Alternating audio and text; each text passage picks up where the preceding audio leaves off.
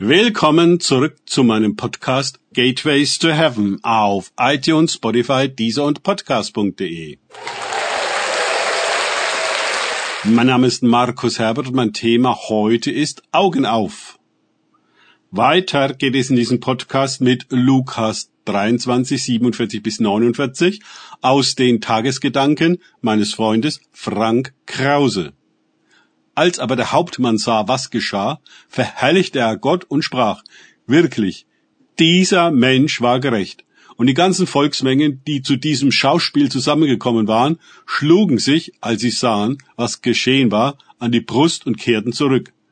Aber alle seine Bekannten standen von fern, auch die Frauen, die ihm vom Galiläa gefolgt waren, und sahen dies. Lukas 23, 47 bis 49.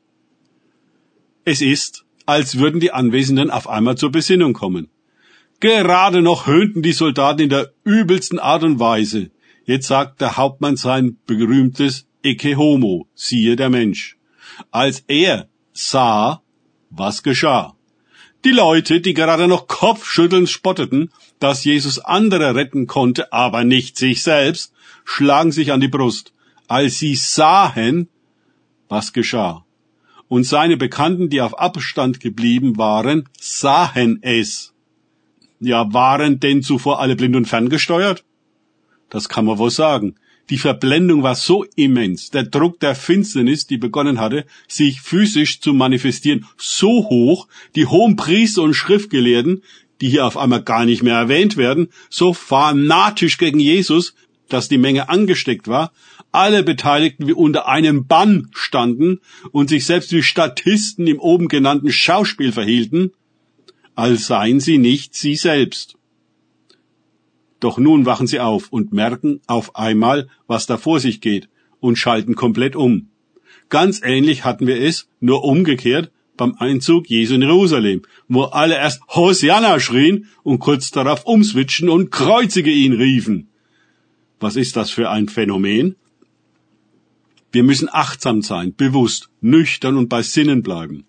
Unentwegt mahnen uns die Apostel in allen ihren Briefen dazu. Es braucht ein ständiges Gebet, um nicht auf einmal einzuschlafen und Dinge zu tun, die gar nicht unsere sind, sondern die der Finsternis, der Dämonen oder der hohen Priester und Schriftgelehrten oder der Menge oder oder oder. Früher ertappte ich mich regelmäßig dabei, wie ich mir fest vornahm, Jesus nicht aus den Augen zu verlieren nur um dann am Ende der Woche aufzuwachen wie aus einer Trance und zu erkennen, dass ich ihn komplett ausgeblendet hatte.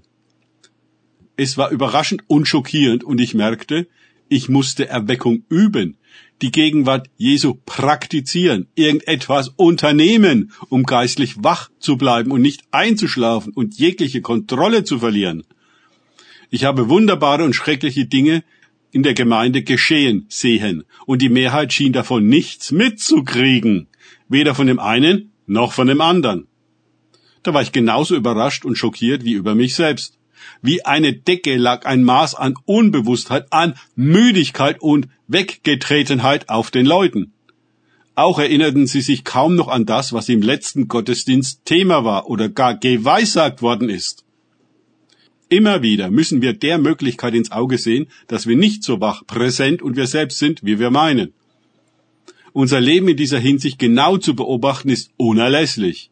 Denn die Dämonen wollen uns stets so weit runterschalten und betäuben, dass wir leicht von ihnen zu lenken und zu manipulieren sind und dann gar nicht wissen, wieso wir gedacht und gefühlt und uns verhalten haben, wie wir es taten. Zur Freiheit hat Jesus uns befreit. Freiheit ist eine große Gabe und eine ebenso große Aufgabe. Passivität können wir uns nicht leisten, wenn wir frei sein wollen. Danke fürs Zuhören. Denkt bitte immer daran. Kenne ich es oder kann ich es? Im Sinne von erlebe ich es. Es sich auf Gott und Begegnung mit ihm einlassen, bringt wahres Leben und die Freiheit in Christus. Gott segne euch und wir hören uns wieder.